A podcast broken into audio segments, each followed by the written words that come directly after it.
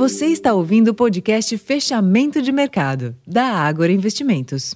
Olá, investidor. Eu sou Ricardo França. Hoje é segunda-feira, dia 15 de maio.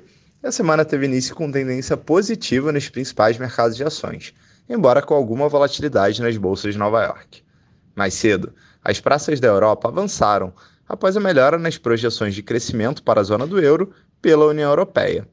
Já nos Estados Unidos, a piora, além do esperado do índice Empire State, pesou nas expectativas econômicas do país. O indicador caiu de 10,8 para menos 31,8 pontos, deixando dúvidas sobre o futuro da maior economia do mundo.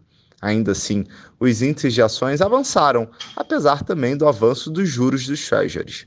No Brasil, a semana começou com grande expectativa pela apresentação da versão final do arcabouço fiscal, que poderá sofrer algumas mudanças, com o eventual endurecimento das regras, o que seria uma boa notícia do ponto de vista fiscal.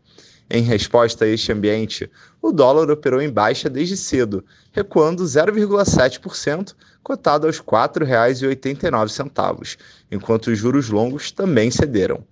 Na bolsa, as principais blue chips mostraram volatilidade. As ações da Vale subiram 1,4%, enquanto as ações da Petrobras caíram 2,2%, apesar da alta nos preços do petróleo, e foram impactadas pelas dúvidas sobre mudanças na política de preços dos combustíveis.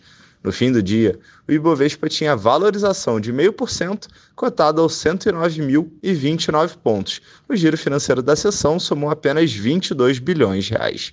Para mais informações, acesse o relatório fechamento de mercado completo, disponível em nosso site e também em nosso aplicativo. Uma ótima noite e até amanhã.